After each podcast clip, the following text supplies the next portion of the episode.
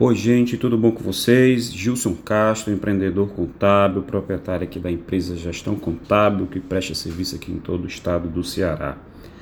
Estamos dando continuidade aqui à nossa sequência de podcasts gravado para ajudar e tentar fazer com que o empresário ele cometa menos erros no seu dia a dia.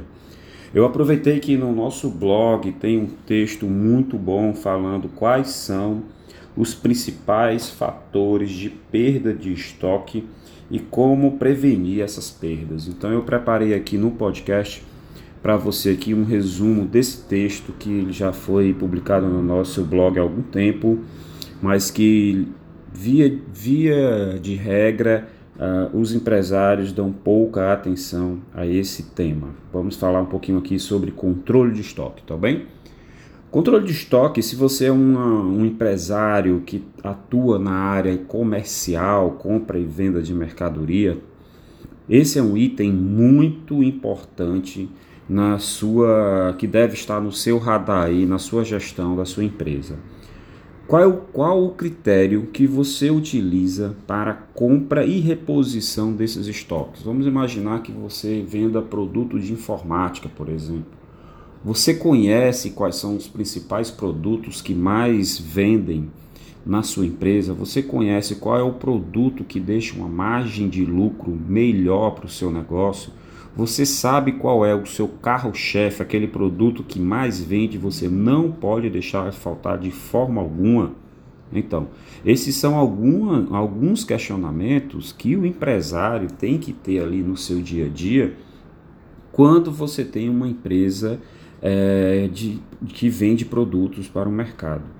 Um item também muito importante que você deve se, se questionar constantemente é: eu vendo para o varejo, eu vendo para atacado ou eu consigo atender esses dois mercados? E se você atinge esses dois mercados, você tem tabelas de preço diferenciada para esses dois mercados? É um outro item que você tem que observar. Vendas em atacado com um volume maior, com clientes às vezes mais exigentes, precisam de políticas de vendas diferenciadas. E como é que você faz para controlar teus estoques. Não me diga que você ainda é daquele que consegue controlar, que diz que consegue controlar o teu estoque de forma visual, que não precisa de sistema, que não está preocupado em, em perdas, que consegue fazer essa administração de forma rápida. Olha, gente, você pode até conseguir fazer isso no início da atividade do seu negócio, mas com o passar do tempo, com a quantidade de produtos e serviços que você pode oferecer ou pela quantidade de itens do teu estoque, esse controle só vai ser possível se você tiver um bom sistema de controle, um bom sistema de precificação e pessoas especialistas em compra. Então fica aí essa dica valiosa. Um outro ponto que eu queria tocar com vocês é como é, quais são os cuidados na hora de cadastrar um produto para alimentar o teu sistema de controle de estoque, que muitas vezes está integrado com o teu controle de formação de preço. Gente, existem diversos problemas que você vai ter se você não atentar com a, o, com a forma com que você alimenta o teu sistema de controle de estoque em relação ao número da nota fiscal, ao nome do fornecedor, a nomenclatura comum do Mercosul, muito conhecido como NCM do produto, e principalmente a classificação fiscal. Isso, esses itens são importantíssimos para que haja um controle efetivo de estoque dentro da tua empresa. Como é que eu posso evitar, Gilson, a perda, o extravio, o desgaste do meu estoque? Bem, aí você vai ter que ter, como a gente já falou, um bom sistema de controle de estoque, mas você tem que observar algumas coisas a mais. Por exemplo, controle dos itens mais valiosos no teu estoque. Qual é o produto de maior valor que você comercializa? Qual é o produto que mais te dá margem de lucro na tua empresa?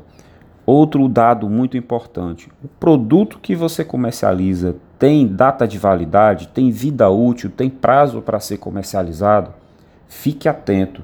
Muitas perdas ocorrem quando a gente não observa essa questão de data de validade e vida útil do produto. Por quê? Porque a tendência é você ir vendendo aqueles que vão chegando mais recentemente, você vai esquecendo esses produtos mais antigos e o que, que acontece com eles? Se desgastam, ficam obsoletos, perdem a validade para serem comercializados e aí o prejuízo é só seu. Um outro ponto muito fundamental, gente, para a gente não perder de vista é qual o meu estoque mínimo. Por que, que eu vou transformar o meu financeiro, o meu capital de giro sempre em estoque, se eu não sei qual é o meu estoque mínimo de produtos que eu tenho que ter dentro de casa? E para ter estoque mínimo, você tem que conversar muito com os teus fornecedores. Onde os teus fornecedores estão, em que, em que estados eles estão localizados, qual é o tempo de duração de um pedido hoje que você faça de um produto que você vai ter que ter em estoque, qual o tempo mínimo que, que, que vai ser utilizado do produto sair do estado ou do local onde o teu fornecedor, fornecedor está, até chegar na tua empresa, até ele estar pronto para ser comercializado por você. Esse, esses, essas questões são de fundamental importância.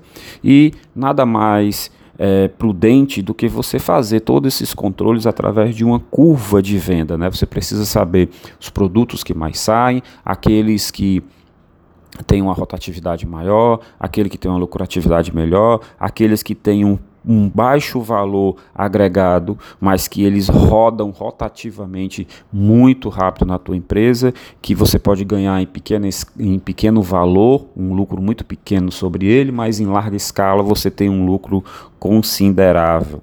E principalmente, gente, você precisa de tempos em tempos e de preferência nós aconselhamos aqui na gestão contábil que os teus estoques sejam contados, sejam inventariados a cada três meses. Por que, Gilson? Eu vou acabar fazendo quatro inventários ao longo do ano. Vai, isso é necessário. Não pode fazer quatro, faça três. Não pode fazer três, faça dois. Não pode fazer dois, faça um. Não pode fazer nenhum, tem algo errado com o teu controle ou alguém está querendo sabotar essas informações para você. O que que eu preciso fazer então?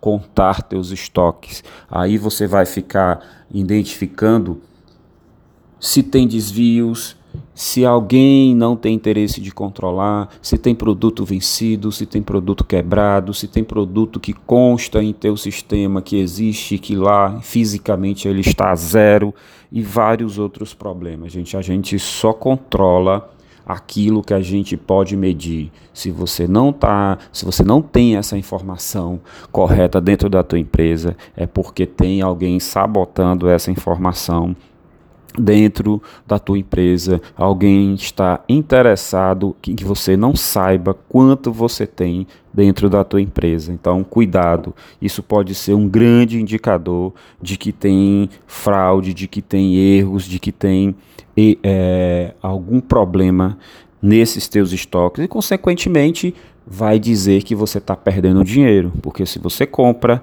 não vende, não tem saída, você vai ter aí sérios problemas. Comprou, não vendeu, o produto não existe mais, teu estoque físico está em defasência, está defasado com o teu estoque contábil fiscal. O que, que isso significa? Que em uma fiscalização você vai ter que justificar ou explicar que esses produtos realmente foram ou extraviados ou perdidos, ou o fiscal vai ter a total autonomia de dizer: não, você vendeu sem nota, você sonegou. Gente, um outro e um último ponto que a gente vai tocar aqui nesse podcast é cuidado com os itens que você compra para consumo. Eles devem estar separados dos itens para comercialização.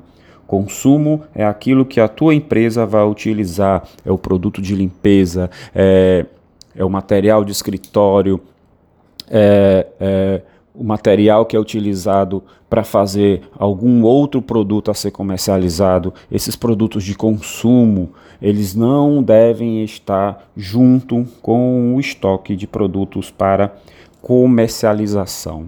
Então, gente, se você é um empresário no ramo comercial, se você tem dificuldades em saber se o teu estoque físico bate com o teu estoque fiscal, entra em contato com um bom profissional de contabilidade, com uma empresa que possa fazer uma auditoria nos teus estoques e que possa implantar um bom sistema de controle de estoque na tua empresa, porque isso pode acarretar em perdas significantes na tua empresa. Isso pode estar camuflando uma possível falência do teu negócio. Você está crente que você tem valores gigantescos em estoque e quando for contar esses valores eles simplesmente não vão existir. Então fica atento a essas dicas, fica Fique com Deus. espero que essas dicas que nós estamos postando, é, essas informações que a gente, que a gente está divulgando ao longo desse ano de 2020 esteja sendo útil para você, para sua empresa.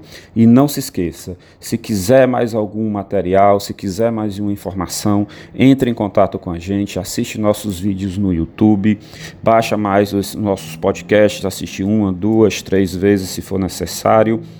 Entra no nosso site, no nosso blog, tem muita informação e se precisar discutir algo pontual, se precisar de ajuda para fazer esses controles e implementar mudanças na tua empresa, liga para a gente, liga para a gestão contábil, porque aqui, aqui o seu negócio tem valor.